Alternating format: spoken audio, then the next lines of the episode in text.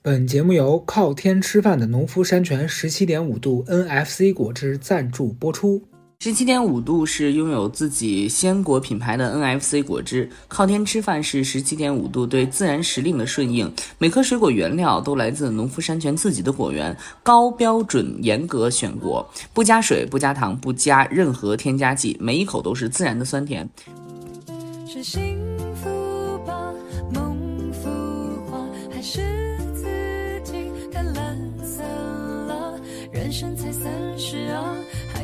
白头发，怎么梦想却皱巴巴？莫忘那些初衷啊，沸腾青春，谁以为自己高？大家好，欢迎大家来到本周的高贵 FM，我是高嘉诚。大家好，我是曹子不二。嗯，今天呢这期不简单了，我们有嘉宾了。嗯，我们的嘉宾是谁呢嘉宾是谁？是谁呀、你用一个词来形容这位嘉宾嗯，真，非常的真，啊？没了。一个词嘛，不是也非常真嘛？那我用一个词吧，就是近，因为他跟我住在一个屋里，太他好了就是就是我的好朋友，我的那个多年的室友周东正。嗯，大家好，大家好，周东正。这不是巧了吗？这不是你住哪儿啊？我住北京呀，我也住北京。你住哪儿？我住朝阳呀，我也住朝阳。你住哪？我住哪小区呀？咱们也是小区。你住哪？二零三？哎，咱也是二零三。咱住一五，你住里屋外屋，哼 太巧了，神经病啊！太巧了，太巧了。对我们今天为啥会找老周来呢？是因为我们呃今天的主题是要聊一个事情，是关于三十岁的事情。哎呦，所以老周是三十岁啊，三十多岁了啊！你说到这儿啊，是因为这个原因才找了我是吧？啊，不是因为就是我的表达非常在线，所以找了我、呃啊，是这样的，我明白都有，啊但本来我们第一预选嘉宾是找那个需要皮紧一紧的曹宁，结果他说他只有二十七，曹宁皮皮真的该紧，他就说哦，人家才 二十七热。我我我就跟他说滚吧，别别装了，妹妹。这 我真真绝了啊！你这句话一下伤到我两个点。首先呢，人家是一个就是更知名的人，表达确实也更好，而且人家还更年轻。没有，嗯他主要是呀、他占了一个先机，嗯啊，他皮松，所以我们想找他。大家看见了吧？这三十岁的人第一个特点就是心眼子小，他就说哎，对 对，就是敏感，听不了这种话。我跟你说，我们今天要聊的这个话题也是我偶然得到的一个神谕了，咱们就说又神韵，我是怎么想到这个话题呢？哎，这没没想到，真的就是突然间你也躺下了，呲儿脑子里一过，你要到了这个时间节点了嘛？你要到三十岁了嘛？但是每一个人其实三十岁或者是二十八岁，其实这个都还好了。这个年龄年龄一般都会在自己低幼年龄的时候充满幻想，觉得这个年龄应该可以叱咤风云了，可以主宰主宰这个世界的风云激荡了。但是现在身边充满了就是都是三十岁，大家哎，我如梦初醒，我突然好像隔空跟那个十二岁的自己见了个面儿，不好意思，掩面逃跑。你也你也那个啥连接潜意识了，是欧阳老师派你去的是吧？对对对，然后然后那十二岁的孩子问说：“哎，你三十岁了？”我说我我没有，我然后我赶紧跑掉了。我就很拒绝承认这件事情，因为我感觉发现好像跟我们过去预想的完全不一样。老周也是有这个变化，有不一样。确实是非常不一样啊。但我觉得啊，我可以先补充一点，啊我觉得老周在我的朋友的圈子里面，他是一个比较特别的人。嗯就因为我其实一直以来，我觉得我经常听到大家会讲自己什么做梦啊，就是真实的，我不是说梦想这类，就是晚上睡觉的时候做梦。嗯一般人都会梦到比较生活化的，你比如说像我，就是梦到一些跟谁又打了一架，哎然后跟谁 跟谁又撕了一场这梦，跟我们家那狗差不多。对，就是很很这种没有意义的且琐碎的梦。嗯但老周经常跟我们聊到这些时候，他都梦到什么世界毁灭了，然后哦跟那什么外星人大战了，嗯然后对我就觉得，呃，即便他三十了，可是他的这些幻想啊什么的，都还是很具有那个童真的，你不觉得吗？以梦断人，说的我说的我很羞耻啊。对，是啊，鸡鸡毛蒜皮的事儿我也会梦到啊。咱不是每天都是星球大战啊。刚才刚才成这个思路就是说，三十岁的人连梦的自由都被剥夺，不仅是梦想的自由，而梦的自由都剥夺。那梦里边也在那儿理财，梦里边也在那儿还贷。梦里加班呢，我我我想到这个话题就是这样，那个你你们说吧，你们有什么心理上的？因为这个播客啊，其实基本上就是可以以三十岁为一个节点，明显看到有些观众受众是三十岁以下的，对这个年龄多少还充满了一种怅望啊，都有这种畅想。有些人就已经度过了这个年龄阶段，基本上不提这事儿了。我是这样的，因为我上一周我记得我跟一个可能二十七八岁的一个朋友一块儿吃饭，嗯，然后他当时就说了一句话，他说：“我觉得等到我三十岁的时候，可能会有一个明显的变化。”嗯，然后我就非常无情且冷漠的告诉他：“我说你相信我，我已经三十岁两年多了，三十岁跟二十六七岁的时候，你的那个幼稚和你的那个蠢笨不会有任何本质上的改变，嗯嗯 因为你刚三十岁了一年嘛，你今年三十一。”三十一对啊，哦，你觉得你现在跟你三十岁之前的明显的区别有吗？是这样的，其实就是这是个体感问题啊。嗯你你体感到你三十岁之后，其实已经两年了，嗯因为三十岁那一年算一年，对然后三十一岁这一年又是一年。我跟你讲，聊这话题之前特别巧，我跟你说，就这这之前没有任何，就咱们没有什么沟通，说今天要录这一期啊。对，我前两天特别巧，在翻我自己微博，我前一段时间就微博设了半年可见嘛。然后呢，我我就在翻我之前发的微博，我翻到了我二十九岁生日那年的微博。其实我每年过生日我都会发一下，特别有意思。是我二十九岁那年微博发的是二十九，嗯，然后开始期待我三十岁能做到什么。然后呢，我就接着往前翻，三十岁那一天，然后呃，就是二二年四月五号啊，三十岁那天发的微博，我发现其实当天的位置都差不多。二十九岁那天就在东城区，然后我过生日的时候一般都是满街的桃花梨花，嗯春天嘛。然后三十岁那天也是在在雍和宫旁边，嗯在拍那个雍和宫外边的那个梨花的那个树，特别好看啊、嗯然后我发的那个微博，大概意思就是变成了花还跟去年一样，人还跟去年一样，其实没有什么变化。那就啊、挺好的。你对你觉得那个好像是个什么坎儿，嗯或者不说坎儿吧，你觉得它是一个时间节点的变化，嗯但是你发现就是它就跟那个元旦地球公转是一样的，它嗯只是刚好转了一圈而已，但并不因为转了一圈这个节点。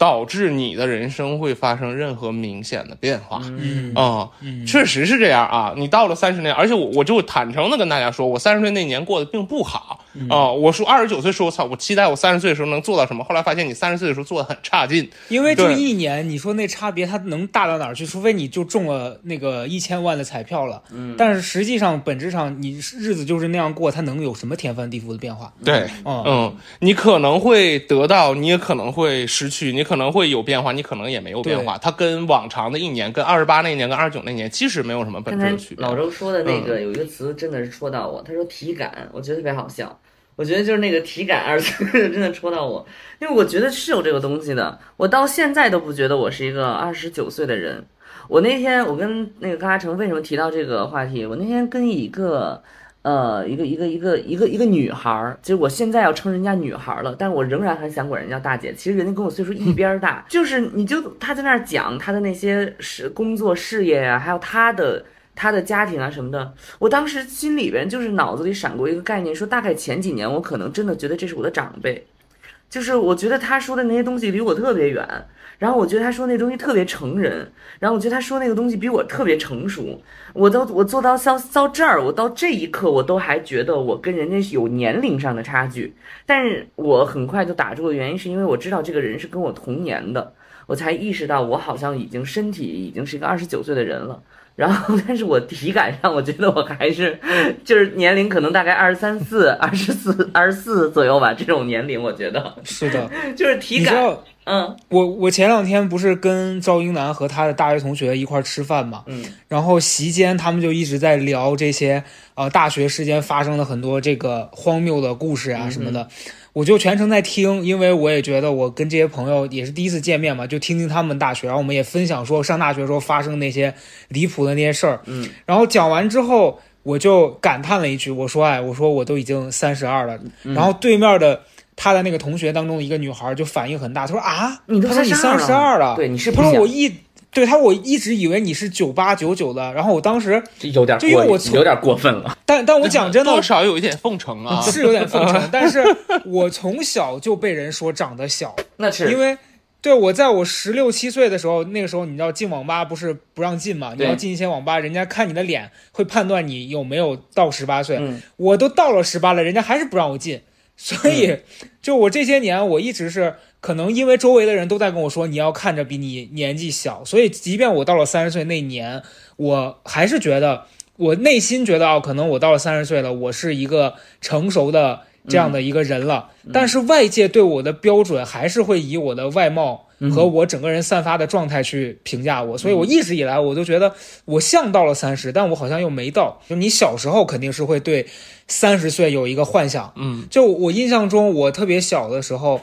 呃，应该可能我五六岁的时候，那会儿我爸我妈应该就已经三十多了，嗯。啊，然后我记得我我妈带我去夏天带我去游泳池，然后那个我们在路上的时候就聊，她就说她二十八岁的时候，当时还没到三十、我妈二十八岁的那一年，她带我去游泳，那会儿我已经可能呃四五岁还五六、嗯。五六岁了这样。嗯。啊、然后当时我就觉得，哦，好像二十八岁都有这么大的孩子了，嗯。所以那时候我会有一个期待，说可能是不是我到他这个年龄，我也已经有一个小孩了，我会带着他去游泳。是是就你你童年时期会因为对照你的家长的那个标准，给自己有一个浅浅的那个预你期，说的太对了，但到了咱们今天这个年纪，你发现咱们还在这养狗呢。对，完全完全是两两回事儿。我妈是二十八生的我嘛，我我爸是三十生的我嘛。你无论对照哪个，你把我当女主播，我现在孩子两一岁了，我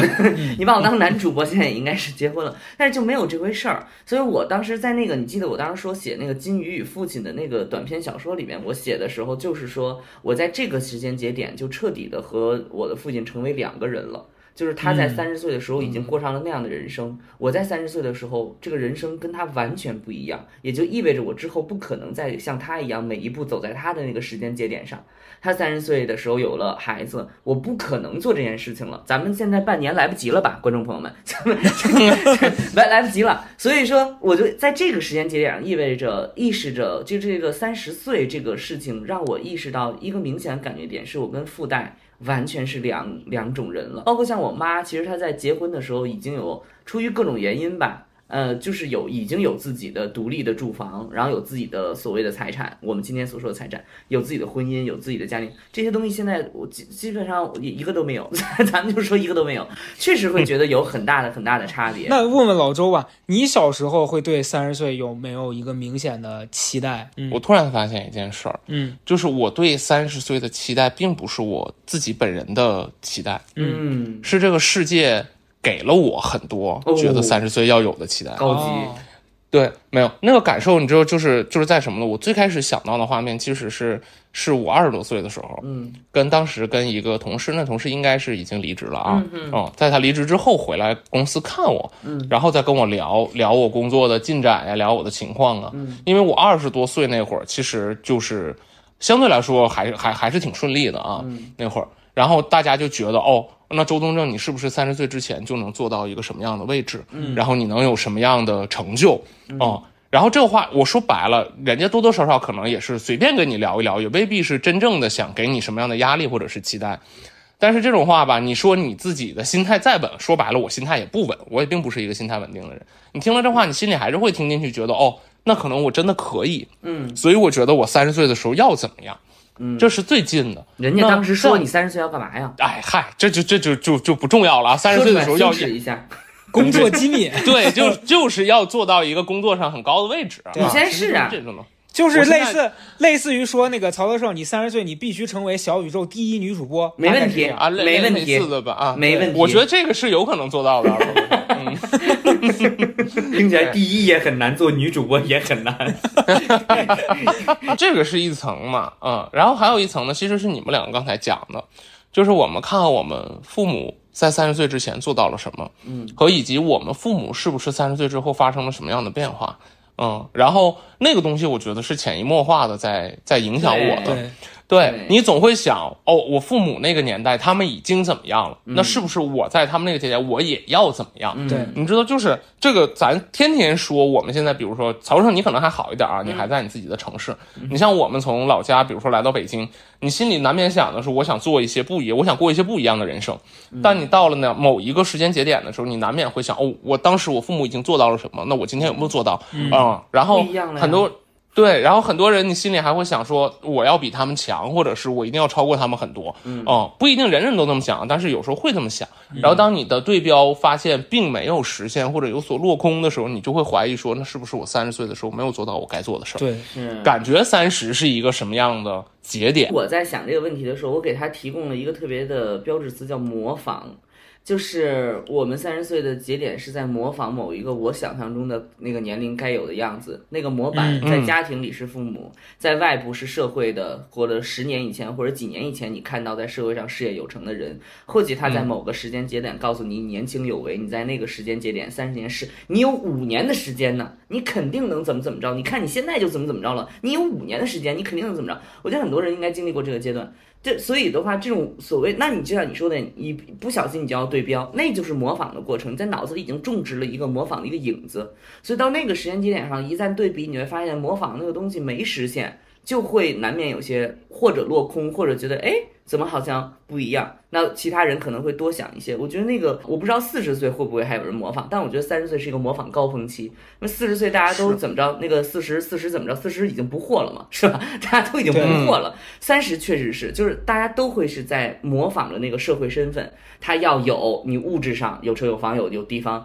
然后你家庭上有要要有家自己的家庭。我觉得这个就是一个模仿的行为，确实三十岁是一个模仿焦虑。你都你都不用说三十岁是模仿了，我记得我大概二十四，就我刚来北京那一年，我记得呃也是同样的场景，我跟老周，我记得就那天对我来说，我觉得是我人生的一个 big day，嗯。就是有一天我们俩坐在一辆出租车上，我们俩要去蓝港吃饭，嗯。然后那天我俩就在聊说对未来的期待。然后那个时候，我记得老周跟我讲，你应该也是讲说你在你工作上想取得一定的成绩，嗯，然后他就问我说：“你觉得你未来想做什么？”然后我那时候我觉得我好像很，现在想觉得好羞耻啊，讲这些话。我当时跟他说：“我说因为我在学生时期一直都是看那些台湾综艺嘛，然后我就觉得你像那些啊。”就是节目里面那些什么小甜甜啊、纳豆这些人，我觉得他们好有趣。我说，如果有一天我也能做这样子的事情，我会觉得很开心。嗯，然后当时老周就对我进行了这个怎么讲？批评教育吗？不是我，我要我要用的是一个，他就完全就是你知道，像一个那个 老鹰抓小鸡里面的鸡妈妈挡在那老鹰前面跟我说：“你可别去干这种事儿。” 但我当时。我就是一种应激的心态，我觉得你为什么要阻止我实现我的梦想？就就很傻逼。现在想想，一心要去，对，然后我跟他讲，我说我为我为什么不能去呢？然后老周就作为这个综艺节目的导演的身份，他跟我说，首先你我我觉得你你当时怎么说来着？反正你的大意是说，我觉得你应该去干更适合你的事情，嗯然后以及这个就是你看到的这些东西，其实不是你想象的那么美好的。嗯嗯，然后，但那个时候我是听不进去，我就觉得他跟所有人一样，都阻止我实现我的梦想，我必须冲。对，然后，直到昨天，不是网上现在出现了这些什么好声音这些这些破事儿嘛？嗯然后那天晚上我就跟他大骂，我说：“哎，我二十四五岁幻想的这个圈子啊，嗯，我说我现在，我骗现在子呢？骗子不在吗？骗子在骗。子骗子也在，但是我就觉得我就是梦醒了，你知道吧？我就觉得你但是也，我觉得它是一个过程，就是如果你当时没有看到你想模仿的那个对象，嗯你不去走这么一遭，你可能也没有那么明确知道你想要的是什么。嗯嗯，嗯，对，但我所以所以我要说的是，我在二十四五岁到三十岁之间，我确实朝着我当时想模仿的那个方向行进了，嗯然后我也比较幸运，是我实现了我曾经想做的事情。嗯但是反倒因为我真的做到这件事儿之后，发现它跟我想象的是有差别的，我一度陷入了一个比较迷茫的状态。嗯但现在到了三十岁之后，我觉得我开始清晰的是，我知道那我不要这个了，我就要在探索当中再找到我下一个目标了。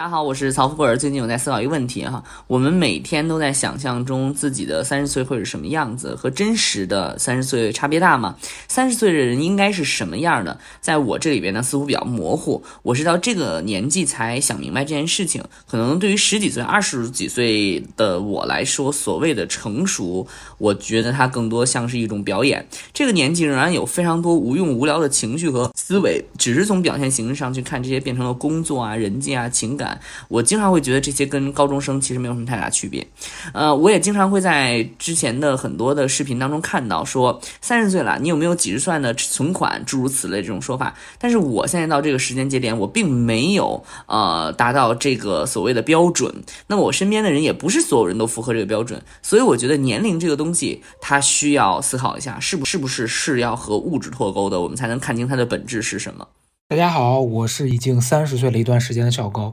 我曾经以为呢，到了三十岁会发生的变化，其实没有我想象中的那么剧烈。这么说吧，就是变化每时每刻都在发生，但是它并不是因为我到了三十岁才这样。呃，我以前以为它是一个节点，但好像真实的经验给我的答案是，人为赋予它的意义好像更多一点。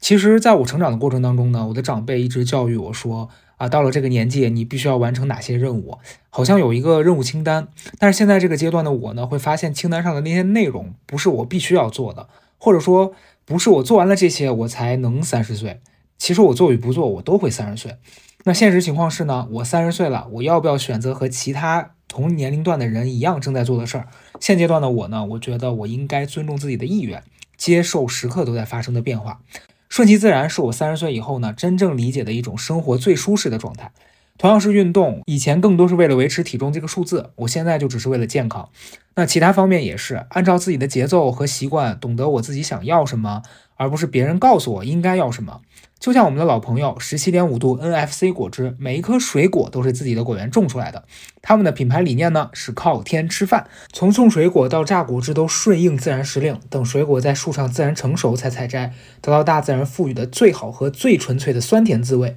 我也在让自己的生活去顺应自然的节奏，而不是比较别人取得的成绩，在更松弛的生活里面获得更多真实的意义。十七点五度是 NFC 果汁，由新鲜水果直接榨取，没有先浓缩再加水复原的过程，最大程度保留了新鲜果汁的口感与风味。配料表很干净，不加水、不加糖、不加任何添加剂，只有百分之百的鲜果冷压榨果汁。在和农夫山泉十七点五度果汁合作之前，我其实就是他们家的忠实客户，尤其他们家橙汁，我真的爱惨了。之前喝过很多进口的橙汁，包括在家自己动手榨的橙汁，它入口都会有一种苦苦的味道。我查了以后才知道，脐橙本身含有大量的柠檬苦素前体物质，榨成果汁之后就会有种苦味，这其实是一个世界难题。但农夫山泉经过多年的研究，终于找到了使柠檬苦素含量低到几乎不影响口味的方法，让十七点五度橙汁喝起来就像咬一口新鲜橙子，那种纯粹酸甜和浓郁的橙香会在嘴里蔓延开。喝过他们家的橙汁，就会觉得哇，原来橙汁可以这么好喝，完全上了一个 level 的口感和品质。如同农夫山泉十七点五度果汁一样，顺应自然的同时找到自己的解法，不去迎合已有的标准。假如我们把三十岁看成是一种限制，那三十就是一个不讨人喜欢的数字。如果我们把它想象成一个全新开启人生的阶段，那也许就会在这个探索当中得到更多的可能性。三十岁以后的早晨并没有什么异常，早晨起来一样还是会打开冰箱，喝到一瓶酸甜刚好的果汁，感受到的快乐和二十几岁也没有什么差别。这次农夫山泉也一样会给大家一些优惠，十七点五度 NFC 苹果汁橙汁三百三十毫升乘四瓶的礼盒装，京东原价五十九元一盒，点击 show notes 中的链接入会领券享受满一百六十九减三十五，买三件单件到手价四十七块三，且京东冷链包邮到家。推荐橙汁苹果汁组合购买，除了线上，大家还可以在世纪联华、盒马、OLE 等线下超市买到哦。你在过去几年，或者老周，你们在过去几年，我不知道从什么时候开始哈，就是会对，比如说三十岁这个时候，我应该在。什么什么情况下我应该做到什么样？然后我应该拥有什么什么样物质，或者我应该拥有什么什么样的人际？就是他物质上一点的这种要求嘛，或者说那种设想嘛，或者会想过吗？我先说我自己的，就我从来就没，我从来就没有把这个事儿想得很具体过。我觉得我这个人活的就是两个字抽象，我活我这么多年活过来就是两个大字抽象。我从小的时候就觉得，就小的时候啊，十几岁十十十二三岁吧，可能会觉得自己上三十岁应该长得会比较高。啊，然后后来就，但这个里面忽略了一些就是基因问题，然后后来发现这个事儿不太可能了之后呢，也会有自己的一个形象的大概的勾勒，但发现哎越走越偏，最后成为了一个女主播。我昨天给那个 卡成说什么，小的时候我以为会长成一个大丈夫，然后三十岁发现自己是一个女主播，是个女主播，对，你知道本来想当的是屠洪刚，最后变成了陈笃玉。就是你知道人人生的那个成长，我到这个阶段才发现，一切的那种设想啊，都是扯淡。因为你在那个时间节点之前，你设想到的东西很多，那个基本都不存在，就那个基本的要素都不存在。嗯我现在回想起来，我过去对自己的那种纠结，当然那也是青春期的一部分了。他，你希望自己应该是一个什么样的形象？可能是大家认为你应该作为一个男男生形象应该什么样的那个东西，对我现在来讲，我觉得完全就是四个大字：不切实际。然后我现在已经非常非常的 peace 的，然后融合的接接受这件事情。但是我回过头来在想象这件事情的时候，我在想会不会在某个阶段，年轻的人或者是在在岁数小小一点的人，对于三十岁这个人生状态的设想，其实也是同样的道理。就是你因为不了解基因是会遗传的，所以你以为你能长到一米九，殊不知王女士一米五。所以的话，我就我就在想，会不会有这方面的一个共同之处？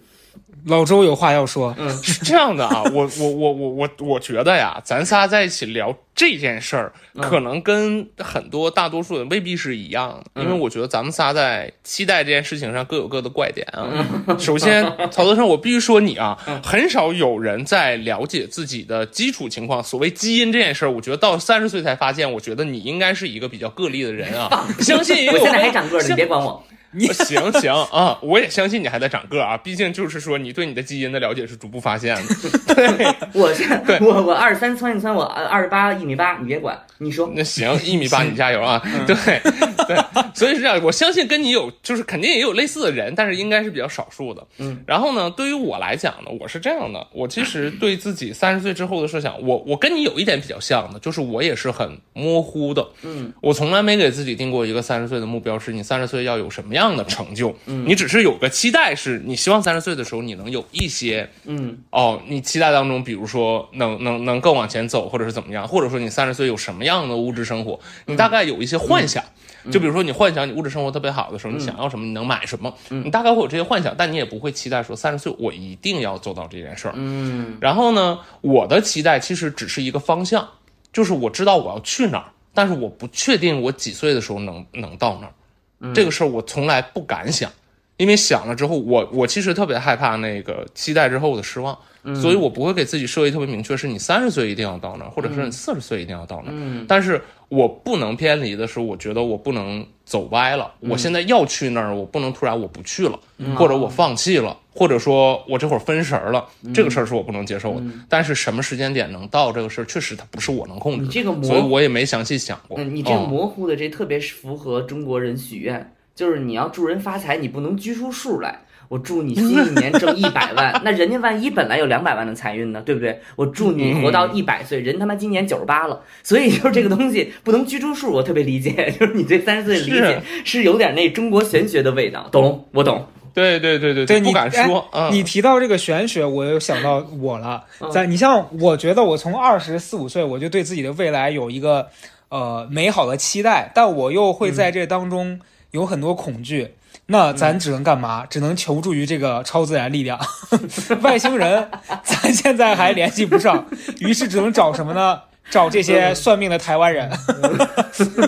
我 我记得我二十五岁吧，就那那年刚参加完那个奇葩大会的时候，嗯啊，就就有联系过一个老师，咱们进行过一一番这种未来的探讨。大概就问他，我说我这个未来事业发展会怎么样？我发现大家都这样，就是因为你对自己的能力和各方面运气，你会。有没办法判断你自己到底在这个阶段能达到什么样的水平，所以你会求助这个未知的嗯这些手段。嗯然后当时那老师，我记得他看我的这个运势什么的，他就说，呃，你这个未来发展挺好的，而且你挺适合干你这行的。嗯然后我就无形中受到了鼓励，我觉得行，咱就是说要在这行一一道走到黑。结果确实走一走就这这行黑了。走坑里了，这 这行都黑了。对，你是实现了人，你原来说是我想一道走到黑，一般这个语言的逻辑是你要坚持到最后，现在也确实是走到黑了，你把这行业走黑了，这行业没把道走黑。了。对，嗯，你说说，所以我我要讲的就是，你知道，我觉得大家好像，呃，就我我近一段时间还是经常网上刷那个什么 B 站干嘛的，他就会一直推出什么那个塔罗牌的这种什么你未来几个月的期待，然后你会发现底下有很多其实就是在二十岁多当学生是一个节点，然后三十多岁工作的是一个节点，就好像再往年龄大了就没有人看这些了。但是这两个阶段的人就不停的在向这些未知啊、玄学在在索要一个好像更具体的答案。我觉得就是经常我刚才所说那个模仿那个焦虑，就那时间要到了，然后你发现你模仿那个对象，就是你模仿那个形状与你现在形状差太远，所以你就会觉得，哎呦，我我期待了这么久的一件事情都没做成，有一点挫败感，你懂我意思吗？就好像考试、要考试了，大家都知道那个高考很重要。头三年一直在玩临他临了的时候你能不着急吗？因为所有人都都在既定价值观内啊，这个高考最重要。那其实，在很多既定价值观内，今天虽然也没有人提了，但是觉得好像这个这个节点就是一个事情。我有一天回家的时候，人家说：“哎，你儿子多大了？”我妈那个语言你知道吧，就是那种你也你也很很很复杂那种语言，三十了，就是那种点，你就这三个字，你就通就通篇听懂了中国父母的那种焦虑、复杂、那种释怀、那种期盼，然后那种失望在里边。三十了。那个那个语调，我 我当时就被敲了警钟一样，他妈心想三十怎么了？对你讲这个，我贼有感触，因为我在大概三十岁之前的时候，你像我们家人，我姑啊催婚干嘛的，我姑的那套话术是说，哎呦，你过两年三十了，你看看人家三十都怎么怎么，他是这套话术。嗯，然后到前两天，我跟我姑打电话，我姑前半部分都很 peace，就是就一直跟我聊最近怎么样，然后跟跟我分享了很多她最近人生的感悟，都说什么，哎呀，人活着就是要过好自己，不要管别人闲事儿 啊。突然话锋一转，我姑说：“咱这呀还是得找你这过两年，你说你现在年轻还行，你老了咋办呀？”我说：“哎呦，三十二岁之后想到下一步就是七十了，是吧？直接跨到老了怎么办？”我觉得是的呀，我觉得是的。哎，我觉得你你刚才虽然谈笑之间，但我觉得说出了很多人在潜意识当中对于年龄的划分的一个价值批判。这价值评判，三十岁之前你是要努力的。三十岁之后，他就认为，尤其咱们父母啊，三十岁之后你基本上不会太有大大的变化了，下一次就是你退休金了。所以他在你三十岁，真的在你三十岁之前，他会给你很多压力；在你三十岁之前，他会给你各种各样的压力，你就硬拖拖到三十达不了标，他就开始想了，那你将来怎么办？你就是一下就到你六十以后了，所以就是他一下就想好身后事了，因为基本上可能对于家长来说，三十到四十，四十到五十也没什么区别啊，很多大多数人也是嘛，生活其实也大多数没有什么太大的变化。所以，我我觉得是这样的，就是三十岁之前是特别容易，就是说那个天天追着你要你那个生人人生成绩单的一个时间节点。嗯，嗯嗯，哎，那我想问一下你们俩，你俩在到了三十这个节点上，会觉得自己的生理上就身体上真真实的感受和之前有明显的差别吗？妈呀，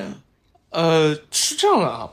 确实感觉有变化啊。嗯但我不想把这事儿归结为三十，嗯，我宁愿把这事儿归结为阳了之后大家身体都变不好。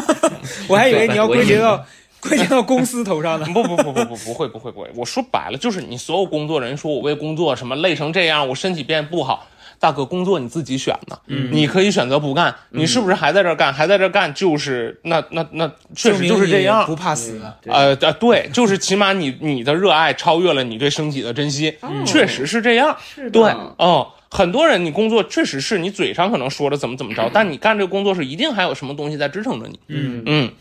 呃，往乐观一点说，就是你的热爱在支撑着你；往悲观一点说，可能是你当下此刻还没有别的选择。嗯，但是事实确实是这样啊。可能为了为了就工作，有的人会觉得身体怎么怎么样。嗯然后下一个点是我自己真实的体感是我。的记忆力啊，我本来是一个记忆力非常好的人，对，这点我可以证明，他的记忆力好到让我嫉妒。啊，我我大概是这样，我是三岁往后的事儿，在我的脑子里都是大概三岁到五岁中间这些事儿，现在基本上都是一张张的照片就是我脑子里是还是有画面的。哦然后五岁往后的基本就是小视频了，就它是动的，然后是连贯的，哦，嗯，对，然后就是再往后的很多事儿我是记得很清楚的。嗯我是我我从七八岁一直到二十几岁，中间很多事儿是连贯的，是电影你知道吧？是，妈呀！对，所以很多事儿记得很清楚。哎，我很嫉妒哎！我从现在到之前的我的这些记忆都是白屏哎。你 零三年七月二十一号你在干嘛？零三年七月，我先我先倒一倒太，具体了吧也。零三年下午四点应该是 SARS 当时应该是你别在这说，零三年我上？上小学，我小学最后一年，哦，我我小学五年级，你这不叫记忆，但是这叫计算。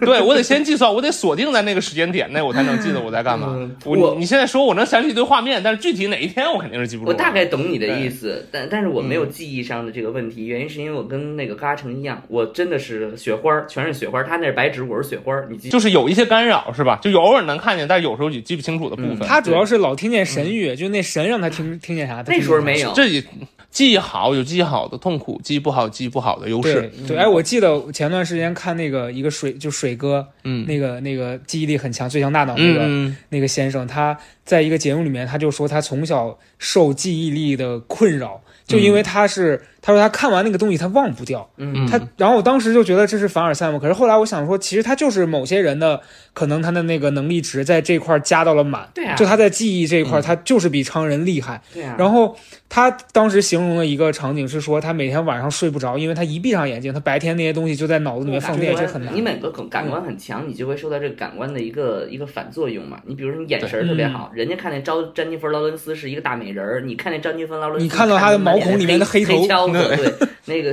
就是你看就是不一样，你眼神太好。你就好的地方就是那些美好的回忆，你能时刻拿出来咂吧咂吧，让你觉哦。得人生挺值得的。不好的地方是在于那些不好的回忆也会时常冲出来攻击你。越到了这几年，大概三四年吧，嗯嗯呃，最少有两三年，就是前面的事儿我记得更清楚，离得近的事儿我反而有点记不住了。嗯，就是我会觉得这两三年过的，你就是用潦草这个词来形容，其实也不过分。嗯就是你生活开始变成了一个样子，就是哦哦，这一年大概什么时间点你是一个准备期，什么时间点你是冲刺期，什么时间点你就是焦虑到要爆炸，然后到了最后结束又开始放松，就那个东西开始变得有点一样了。哦虽然你经历的事儿是不一样的事儿，但是这个事儿在什么时间点会给你什么样的感受，这个东西有点逐渐变得一样了。嗯哦，虽然过程当中你还是会有开心，会有不开心，事儿都不一样，然后给你感动的东西也不一样。我说实话，那些东西还是能刺激我啊。嗯但是这个大的模式基本上开始走入一个正轨了。明白。然后呢，接着你的记忆，你就会发现你有点搞不清楚你此刻的某一个感受。然后印象特别深刻的事儿，你确实能记住，嗯是因为比如说你做哪个项目给你带来了特别好的感受，这你能记住。但是当你具体到某一天说今天你有干了什么特别的事儿吗？然后你会发现哦，今天我做了什么，好像跟昨天没什么区别。你这个很高深哎，你这说的不是嗯记忆力，你说的是生活模式的改变。就是你在三十岁之后的生活模式稳定了，或许也有一些心情上的变化，就是心气儿不一样了。原来会觉得每天都会有变化，所以你每一次的刺激都会觉得格外强烈。但是在这个时间节点之后，又是因为你的生活模式固定了，又会觉得哎，这个东西已经是常态了。我觉得这个好像还不是记忆力的问题。如果你要真想检要检测记忆力，你再参加一次高考吧。我觉得没准你的脑子还好用，只是说你现在这个模式加心气儿衰老了，也不是衰老吧，但个大概其实就是衰老。因为你刚才说你近期的东西记不着，以前的记得记得清楚，这完全就是阿尔茨海默症的一个前兆。哇，你给他找找出问题来了，我我跟你说，真的可能是这样的。你知道刚才说这，我想起来一个我特别想说的那个感受，嗯就是我二十四五岁的时候啊，嗯我确实觉得很多事情我都做得到，嗯哼只是时间的问题。嗯哼我觉得我到三十岁之前，我一定能怎么样，或者哪怕我到三十五之前，我一定能怎么样。嗯就是那个东西就在远远远的地方等着我，我肯定能做到。嗯越往后越这几年，我就是觉得，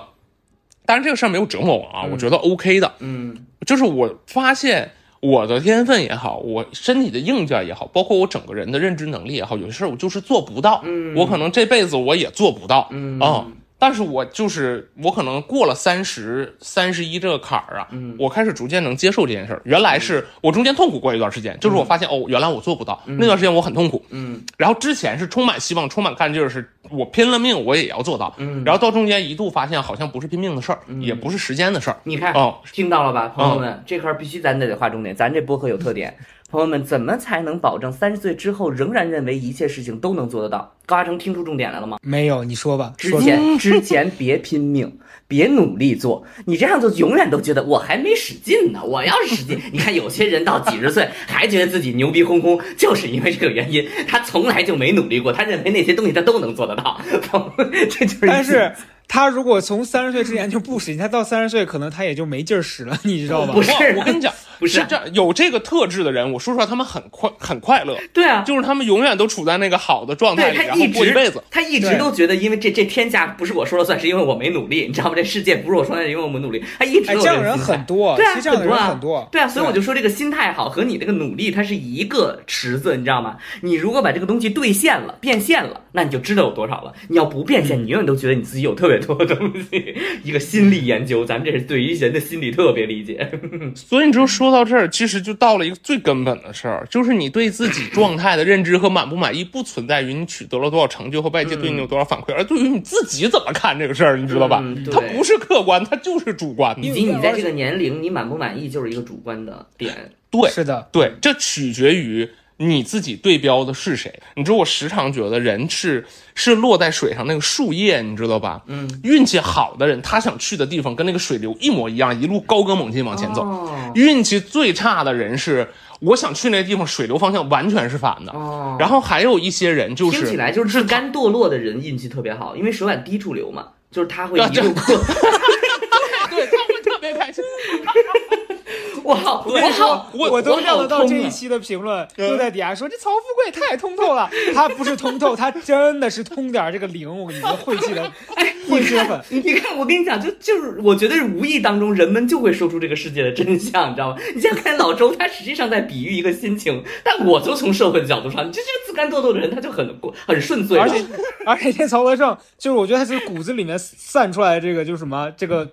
负能量。我跟你讲，没有，我我刚才就是要讲第三种人，嗯就是他落在那个水面，他没有想去的地方，嗯他就躺平，水把他带到哪儿他就去哪儿。我跟你讲，这种人过得很开心，对，嗯对他就没有什么期待我。认同。对然后其实你也不抗争，然后你就是很顺其自然的。对然后这种人里面还分两种，一种是你说纯躺平的那种，还有一种人就是在那个水流给他带到那个地方，他当下能做啥，他去 enjoy 那个旅程也挺好。嗯，我觉得这是很积极的，我觉得这是很积极的。我其实完全，其实我觉得老周应该是一种非常非常。干劲儿很十足的人，因为他干综艺也好，他哎呀，大家反正你们看到这些综艺都很累人。我我我我中中途有那么两个月做过综艺的编导，呃，一个月我就说我这辈子绝对不可能再参与这个工作了，不论你给不给我钱，我都不会再参与这个工作了。然后我我就是在那个心情上就一直保持着一个，你你现在需要你干什么你就干什么去。然后你，我觉得这那个心态我是能驾驭的。如果说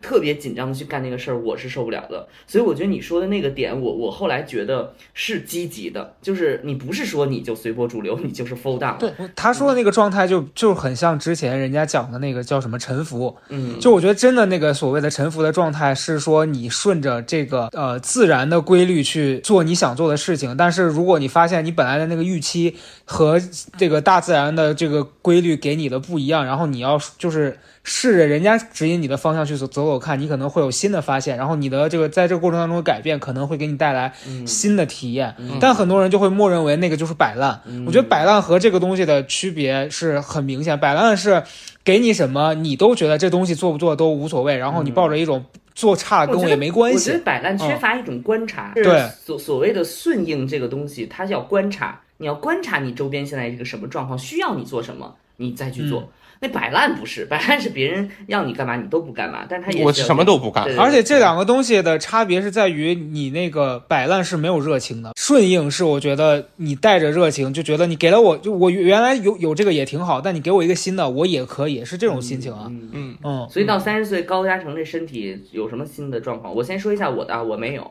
我没有。我先总，我快速总一下，我身体这一趴我很简单，记忆力嗯从来就不太好，一直都是有雪花，现在仍然是这样。我经常认为，嗯我经常认为我没有跟你说这话，但是我其实已经跟你说了三遍。第二一个就是我，由于是一个特别活在当下的人，是我是一个特别二维的人，所以我是特别我特别三维的一个人。那个老周是明显四维人，他他整个他一生，他都他过去他都能看得见。我所以此刻我都是觉得我在就行了。然后第三一个就是我身体，我那天盘了一下，我从头到脚没有什么慢性病啊。我结束，我这一趴结束，该你了。你看你这其心可诛啊，就想在这儿套我话呢，怎么了？怎么太了？太黑心了。我的身体状态吧，这要聊这后半期就变成了这个养生大讲堂了。我我确实觉得我到了三十岁之后有一个很明显的，你知道，因为可能你俩都算比较了解我的，我这个人最大的特点就是干嘛呢？累，爱爱生气。啊啊啊啊，对，就是我，我觉觉得原来可能二十几岁的时候，你有一些情绪上的这个变动，你还没有特别明显的身体的感应。嗯，但是我到了三十岁之后，有时候发现有一些事儿，我为了这个事儿特别懊恼，或者是愤怒的时候，嗯我的身体是会有反应的。就是以前我记得老早有有有一次咱，就我跟老周在聊天，你说你生气的时候是不能吃东西的，因为你会胃疼。嗯，那时候我是不能理解的，我说生气为什么会胃疼？哇塞，然后你没有这个感受啊？我发脾气胃都会疼。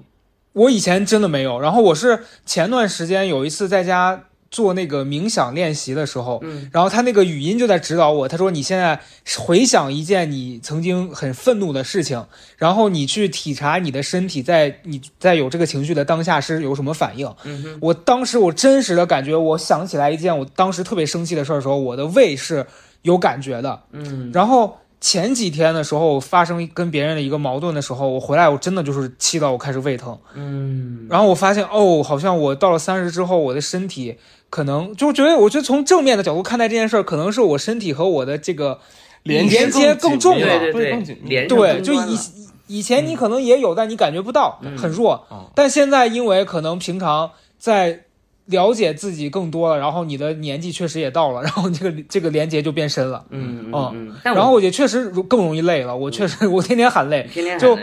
刘祖军啊，这些人天天都说高嘉诚又累了，就说干嘛呢？是不是又在那累了？过了晚上八点半，你再找高嘉诚，高嘉诚就开始叹气了。哎，我不想出去，我累呀，我累呀。就那天天天就这样。黄国权十一点半打电话跟我说，我想跟你走心聊一聊，就是我最近的苦恼。嗯我说能明天吗？太晚了，我要睡了。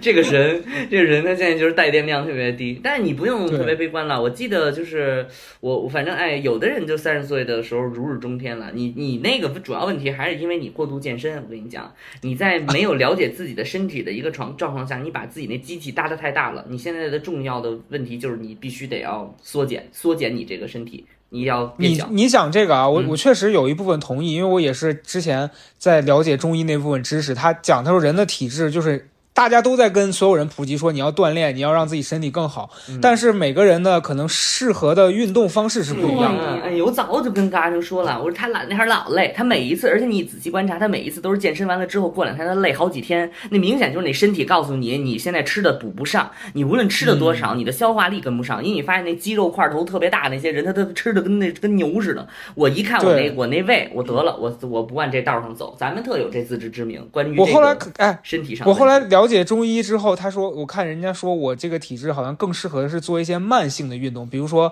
家打太极那个什么八段八段锦八段锦，哦然后还有包括瑜伽这一部分是我更适合。结果我是咔咔在那甩战绳，然后回来为了减肥又不吃，你这个运动完全西化了，你这西化了，你肯定不会有好结果。我跟你讲，他对他这个身材啊，绝对是有误解，焦虑，他就是有莫名。其妙的哎焦虑。这一点确实，我在二十岁和三十岁这一点就是变化不大，我还是就我觉得它已经是一个自然反应了。嗯因为我觉得我小时候的那个胖会给我带来很多很不好的回忆，嗯，所以我二十多岁的时候，我就很渴望自己能赶紧瘦下来。好嗯，很好，你看。对，然后当时拼命的拼命的减肥，然后也也就是。你知道有一段时间，因为我我现在跟大家普及啊，就是你想要健身，想要有一个好的身材，它不是说一个急性的，因为网上经常会跟大家速成呃，呼吁说你就是说一个月什么秦昊减肥法，就全是这种，它全是很反面的教材。嗯，但我在求快，对全都求快。对，其实你应该求的是一个稳定且长期的这样的一个状态。你看你的身材你看那小区你看小区里边那从小就是那小胖小小小胖子，然后他那劲儿特大，他叮当一下一给人一个周一跟头，他长大应该大概也不可能是骨瘦如柴，他大概应该长大应该也是一起码是个壮汉。你看那从小就跟小猴一样滋溜滋溜到处乱窜的那个，他长大了大概也不太可能长成史泰龙。这所以这个我觉得这个东西就是那什么。但是你刚才说这个健身的问题，还有包括你们刚才所说的这一切。就是我觉得让我想起了我刚才为什么说老周和说到了我的一个点，就我觉得就是我在三十岁回望我低低年龄的人的时候，我发现我会，我觉得那个年龄更多的对于低年龄来讲是一种表演。我刚才所说那个模仿。就是你，比如说，在你幼龄阶段或者年轻阶段，你觉得你三十岁的时候应该是一个膀大腰圆什么这样的一个人啊，其实你是有一个嗯模仿一对象的。但是我们嗯现在在这个节点上，无论是从物质、身体、心理，还是是各种方面意识，我回看的时候，我们就是在表演成一个成人的样子。比如说你刚才所说的，我要现在健身做什么这种东西，但是你从心理上还是还是那个小孩儿，是希望自己能长大。那个小孩儿觉得自己需要要强壮。我现在回想起来，我最近的这些心理上的，包括情感上的各种纠缠，其实我觉得跟高中生没什么太大区别。这个高中生最近肯定特别有感受，你最近闹的那几出跟你那高中生那个就没什么区别。曹国胜，我觉得你很不尊重我，你别在这儿绝交吧！你你是在讽刺我是吧？不是讽刺你，我就是在接触事实嘛。就因为很多人会认为我我们三三十岁了，就是包括很多听众啊，二十跟大学生啊，觉得三十岁人应该是非常成熟了，然后他可以游刃有余的游走在特别是人际关系和情感关系当中了。但是我最近跟身边人的体会，包括我回想我自己，我觉得不是，而且这人的心性从来就不会变，就他的那个纠结，他的那个痛苦，他那个情绪的波动，他跟高中生没有区别，只是因为高中生有荷尔蒙加持，他会更激烈。但是你在这个年纪还是会被气得胃疼，就我觉得还是一个道理。觉得同样的事情，如果高中生去有这些羁绊纠缠，你不会觉得那是矫情或怎么样，你就觉得那是那个年纪的人应该对自己的情绪做出的反应。嗯，但是到了我们现在这个阶段，你三十多岁，如果你还为了一样的事儿一样的反应，旁边的人就会评价你说你怎么那么幼稚，你怎么像个高中生一样？嗯，但我觉得从另外一个角度看，就我觉得我没有变得那么世故，没有变成了以前我就不喜欢的那种所谓的中老年，这 这话也不是这么说，就没有变成那种我觉得。呃，很顽固啊，或者是他已经失去了为自己的，或者很油腻，对我觉得我我也不想成为那样的人。没有人让你圆滑，我觉得不是这个点，我觉得这个点主要在于就是说我刚才要说什么？没有，我我理解你刚才想说的意思，就是其实到了三十岁的时候，人觉得我三十了，我觉得我到这个年龄了，就会给自己一种暗示，嗯是前面有一个是期待，这个咱们刚才已经聊过了，嗯还有另外一种就是哦，我到三十，我应该是一个什么样的角色了，所以他有刚才你说那个点，就是有人开始表演了。嗯，就是我到了三十、对。我是一个中年人了，对。所以我开始了我的中年生活，所以我要稳重了，对对对所对对对对，以我要开始，比如说我要踏实了，对对对，我要有责任感了，对对对。就一多词儿一堆词儿加诸在了自己的身上，嗯。然后就会出现了，比如说哦，那我可能要圆滑世故，我要出去跟谁怎么怎么交往啊，我就就变成了咱们所说的，刚才说咱们不想变成那个所谓油腻感的样子。嗯然后你刚才说老高那个点，其实就是在于，实际上你想表达的是，他即便到了这个年龄，他也并没有因为什么导致他现在的处事方法发生了变化。咱且不说成熟与不成熟、对与错这个事儿，本来也就没有。嗯哦，就是我说实话，一定程度上，在三十这个节点上，或者在未来的节点上，你在情感这件事还能像保持一个天真和纯真的状态，我觉得是难得的。哦，确嗯实，我觉得是好事。确实嗯确实，我觉得对这个这个好事儿，这个所谓保持的纯真情感，我自己的观点哈，我我我觉得人的这个心性不会变，因为我觉得可能我过去会认为，从二十几岁、十几岁、十八九，你大概觉得自己是一个独立的人了之后，你到这个现在啊，十几年过去，我以为。我会觉得这个事情会有一个心性上特别大的变化。我现在发现人的这个心性是不会变的，只是说你在生活当中，由于你所经历的事情见的人更多了，你能说服别人你原来观点的素材更多了，你的观点从来就没有变过。可能原来别人听你说这个观点，比如说你觉得人和人应该怎么相处，你觉得我我应该怎么去处事，别人会觉得你幼稚。那个点是因为你没有拿出足够的说服力的证据。我是这样看的，嗯因为我发现现在很多包括四十几岁的人，比我们更大的人，我们的同龄人，他的观点如果放在一个十几人身上，你会觉得他非常幼稚。可是这丝毫不妨不妨碍他现在在他那个位置上，丝毫不妨碍他所谓巨婴般的生活方式。所以我发现人的意识不会因为年龄而变化，然后大多数人随着年龄增长做的一件事情，就是在生活当中不断搜集那些能够。能够自圆其说的那些论据，然后他在这个体系里达成一个完美的状况，这个可能乐观上来讲叫成长。当然，当然我说那个巨婴只是一种情况，但其他的也是了。比如说你的赤诚、你的那种单纯、你的那种热烈，他可能在过去大家会觉得幼稚，但我现在觉得这这个人就应该是这样的，这个人你就应该保护好自己。我记得我之前跟那个高阿中讲过，我遇到最近一个一个艺术家，谈到他自己情感，那个那个姐姐比我大几岁，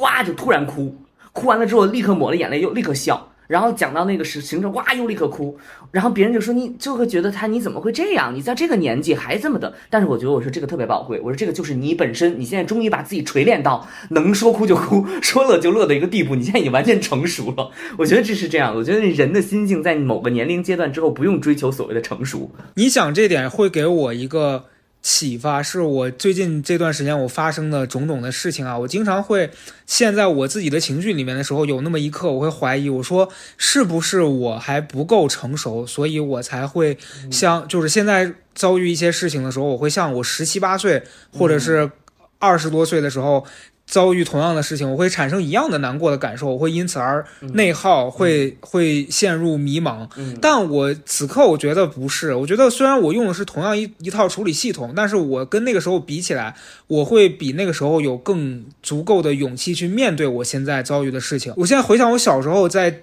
经历一些人际上啊，或者是各方面的这些变化的时候，我当时难过，但难过之后，我的那个得出的结论是我以后要把自己更好的保护起来。啊，然后我，对对我觉得可能以后尽量不要再遇到这样的事情了。嗯，但可能这几年我的心态是，一定还会有让我觉得难过、失落的事情发生，但我觉得这些都不足以让我去成为一个封闭我的理由。嗯就是我还是要打开自己，去遇到更多的可能性。那这过程当中有好的，肯定也有坏的，就是不可能是一个真空的环境，说你只会遇到好的，或者是只要因为你封闭了，你就不遇到坏的事情了。就是你的敏感这件事儿，你的敏感是你的性格里边的，你敏感不错。然后随着长大，在这个阶段，所谓的那个游刃有余，这就是我说的那个表象，就是大家会认为这个年龄的阶段人他不不受伤了，不是，是因为他已经接受这件事情，所以他为了害怕受伤而受的那部分伤不用受了，因为他已经接受了这玩意儿了。是的。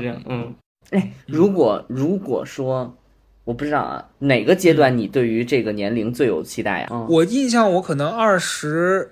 七八岁的时候吧，啊，因为当时我我记得我当时是，呃，那个阶段处于一个我对未来还有很多的向往，然后我对我过去又有一连串的不满意。二十七八岁就是不就是你在做那个刚做播客的时候？不不，二十七八岁是呃还在为了奇葩说想要在那个地方哦没有没有已经出了书了，哦，但当时一心想要回到奇葩说的那舞个台上，节目里面去雪耻，就是陷入在一个很深的执念里头。然后当时我印象当中去了某一位这个反正很成功的这这这个选手的家里，嗯，然后那个时候看到他已经有了很多都是我曾经我觉得我很想要拥有的，比如说他的人际关系，哦，然后他拥有的财富财富、各方面，钱，对，然后他当时跟我们分享，他在说，他说他现在，他他讲了一个故事，他说他在一个局上，然后局上可能有两个刚来的小孩儿，就可能二十出头那种，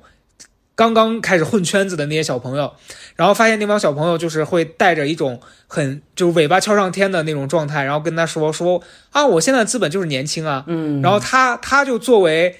已经到了三十岁的这样一个过人，他他就跟那些人说，你们也就只有年轻了。嗯，然后那一刻我觉得好酷，你知道吧？我觉得天哪，我三十岁我也想要成为这种，就是让装逼的人都死在我面前的那种。嗯，嗯，但等到我真的到了三十岁的时候，我发现那个东西不重要，我也不想要那样，就那嗯个只是我曾经误以为我想要达到的状态，但后来我发现我也达不到，此刻我的点是满意的。哦哦哦，哎，你你你，哇塞，你竟然直接给了我答案，因为我我自己嗯不知道怎么给自己过去交代的时候，我就假设，如果过去那个人他穿越到了我现在。然后从我的身边和我的生活当中路过，我就相当于从我的身身体里抽离出去看我自己嘛。我大概描绘了一下，大概也应该还是可以的。但是我本身的生活就像我预想的一样，就是两个字抽象。可能那个我自己也看不懂我现在干什么，可能大概是这样。老周呢？我是大概在二十三四岁的时候对三十岁特别期待说白了就是离得更远，我更期待；嗯离得近了我就没那么期待了，因为我逐渐发现它没有什么好期待。因为你早早的就已经做了规划嘛。其实也不能说早早的做了规划。我其实聊到这儿，我最想讲的那个是三十给我的变化呀，是我从前面那个说我意识到我自己做不到的那个痛苦，变成了我愿意接受这个事情的一个稍微放松一点的状态。我不敢说坦然啊，我也并不坦然，嗯，现在还在那个中间地带在游离。但是呢，我觉得那个那个事情是变成了原来我那个树叶儿啊，拿那个梗在那水里拼命划，就是我要怎么样。但现在呢，我觉得我自己的感受是我比较幸运，我想去那地方，跟那水呀、大概率的方向是一致的。对，但是我能被冲到哪里，我能怎么样？这事儿确实有很多事儿是我左右不了的。嗯，但我现在还在那个路上，然后它是快是慢，然后是痛苦还是顺遂，这事儿我也不知道。嗯但是总之，我愿意接受当下那状态了，而且我不用那么。要求我自己非得在这水里边怎么游泳、怎么滑、怎么去到我想去那个，不用了啊、因为你知道这事儿不是你你你那样就要得来的，反而这样我心态好了一些之后，我发现我在当下做事儿的时候会更专注一点，嗯嗯，没有那么多杂念了。我听起来，我听起来，我对于生活的理解真的是很抽象。就我就希望我在这个年龄阶段，大概是自己自己自己生活，然后最好是有个狗，然后现在这个好就都有了，然 后然后最好是能想干嘛就干嘛。当然那个想干嘛干嘛，就是你在目前这个范围里想干嘛干嘛。然后我大概现在也是这么一个情况，就我我最排斥的就是我所有的时间 all in 在一件事情上。我我最害怕这件事情。我从最开始特别年龄特别小，我大概可能在大学的时候，我就特别害怕我的生活是把所有的精力放在一个赛道上。我特别害怕这件事情，不是说这样有多不好，很多人都从这种方式得到成功，但是我害怕这样，所以我一直在按着那个走。我自己回想起来这件事情对我的影响，或者是对我现在当下的时间节点上这个生活状态的影响，就是潜移默化的。我觉得那个东西，你心理上的暗示和你最原始的欲望，无论你想怎么克服它，最终你都不能克服它。幸运的话，你在那个时间节点就达成了这种状况；不幸运的话，你就一直在跟它纠结。我觉得这个是符合你刚才所说的那个那个东西的。在某个年龄阶段，你拿那小梗在那划，其实就是在你的心性或者你欲望的流动的方向上，希望改变一些什么。但在某个时间阶段，我之所以觉得所谓的幸运，你刚才说一个词，我特别特别有感触。我在想，会不会人到这个时间阶段都会觉得自己很幸运啊？这，但是我的点你懂吗？就是我经常现在也听到这个词，就是觉得自己挺幸运的，觉得哦，幸亏自己没干那件事。但我觉得这完全就是因为人跟随了自己的那个。就是你，你被动或者主动的跟随了自己想做那件事情，你觉得哦，还还不算太糟糕，嗯，就是这个事儿是我最开始本来大差不差想干那事儿，然后望一望，哦，那个那那方向好像也是我要去那方向。所谓的幸运，我觉得就是这个东西，倒不是说真的那个所谓的运气那个东西，你懂我意思吗？朋友我们，懂你意思，很嗯悬啊，这个东西。很悬，你很难讲他是做对了事情，还是你运气好。对，就有点像你心里的那个，你你最开始的那个感受，你最开始对嗯于生活的描摹。所以我说我对我生活特别抽象的理解。我最开始就觉得，我希望我不希望把我所有的事情放在一件事情上去做，我还有别的可能性。我大概现在还是这样。老高，你有你有啥？你有啥？我是这样，就是你顺着你俩刚刚讲这个划船的这个事儿，不如我也就来划一下吧。嗯，我觉得我从小就有一个特别叛逆的思维，说出来。对，就当时你知道，小时候大家咱们这个电台就是叛逆的产物。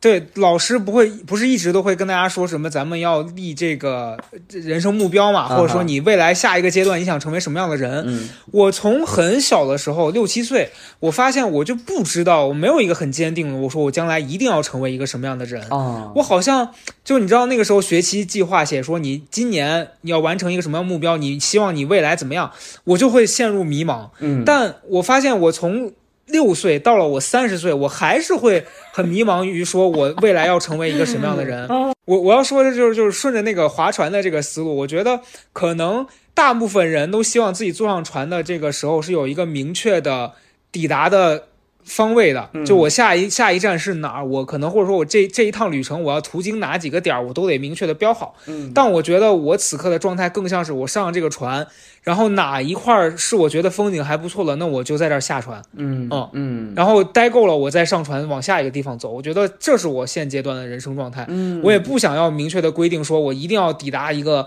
啊、什么山清水秀的地方，而是每一个山清水秀的每一个山清水秀的地方，我都都要停下来。挺对，好的。嗯，这个这个旅游团儿挺好，它没有时间限制，它没有人催着你往前走。嗯，嗯。行，然后然后还有啥？还有什嗯，么？我没有要说的。我觉得就是，其实讲真的，我三十岁之前我会很担心，说三十岁之后会不会就有什么东西限制住了我。但我发现我的三十岁和二十多岁差别不大。嗯啊、对去妹吧，朋友们！你二十多岁的时候大概什么样？那老高之前跟我说过，说你二十多岁大概什么样，三十岁大概什么样。你细想起来挺，你细想起来很有道理。你乍听感觉特别的那个消极，但细想很有道理，因为如果所有的人在三十岁都立刻大变化，只有一种可能，地球炸了，就是他所有人 所有人在这个节点都固定的发生了一个大变故，不可能，因为这个年龄它不是这么区分的，所以我觉得是一个点。不过我们今天讨论这个三十岁的点，我刚才突然脑子又飘出去，你说这原始人平均岁数就三十多岁哈，这时候也就他也就是你刚才说那什么身体吧，这个身份身份，我觉得也不是在胡说八道。我觉得人在三十岁之后，身体上、心理上发生各种各样的变化，什么之类的，我觉得是一个很正常事。因为你像那远古人，他就活三十多岁，所以在基因筛选上，也许那个就是那个能造、能折腾那个年龄阶段，他就卡在二十岁之前。那没想到你确实还自己给自己家里写包，你能往后活，那你就活吧，反正那后边都等着你。我觉得可能是这样一个逻辑。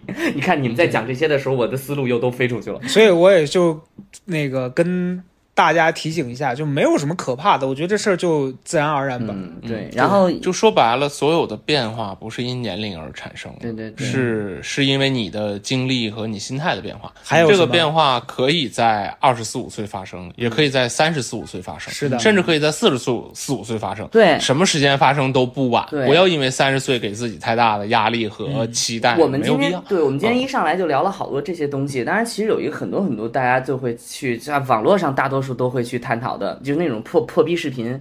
三十岁的你，如果还没有十万块钱，一定要看好这条视频了，就这种。然后我我我就是最后的时候把这个击毙一下啊，因为它很好击毙，所以我们今天一上来就没聊这事儿。就刚才那个老高讲到，就是他原来去有一个艺人家里面啊，他有财富啊什么之类的。这个刨去外界的这些所谓的环境，其实当时其实环境比较好，你确实会在短时间内积积累非常好的人脉或者好的财富。但是我在最开始跟老高聊这个问题的时候，就是大家根本不需要用物质。去描绘你三十岁应该是什么样的，因为如果你认为你三十岁应该拥有一百万，那你跟人家那个生下来拿含着金汤匙出生的人来说讲，你就没法比了。人家十岁的时候那生日宴就花了一百多万，你就没法比了。这东西就变成不是一个能够横向对比的事儿了。所以你可以去拿它作为一个标准，但它全部都是针对于你的。你能不能做到？你本身有没有意思？但是这个东西模仿，它就难以跳出这个怪圈儿。就是你在给自己树立物质标准的时候，你难免就要用这个标准去横向对比别人。但是别人到底经历了什么？别人到底为什么短暂之内能得到这个成果？你是不知道的。所以只能就是说你自己的感受，然后你自己那魂穿，你二十几岁、十几岁那人魂穿过来，你自己评价一下自己怎么样。所以我这是我我我整个在想这个问题的一个感受。那天我问了一个朋友，朋友也说，就是说他希望在这个节点上自己能够更有底气，更能够游刃有余。我说好，你要有这想法，你就不会太痛苦，因为你那个你所有那个痛苦的那个表象都已经去除了，你更关注的是自己的内心的世界。我最后就一句话总结今天的这个节目吧。好，我觉得三十岁以后呢，也不是说只有三十岁以后才应该这样。我觉得三十岁、二十岁的人都应该有一个原则，嗯，干嘛？什么少放屁，多赚 W。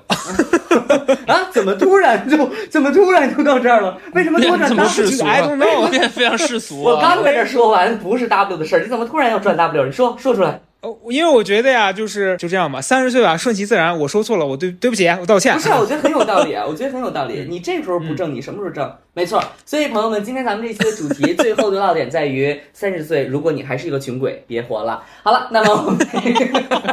神经病啊！好了，拜拜。拜拜，祝大家不管二十四、三十都开心快乐，嗯，都有 W。嗯拜拜。嗯，好的。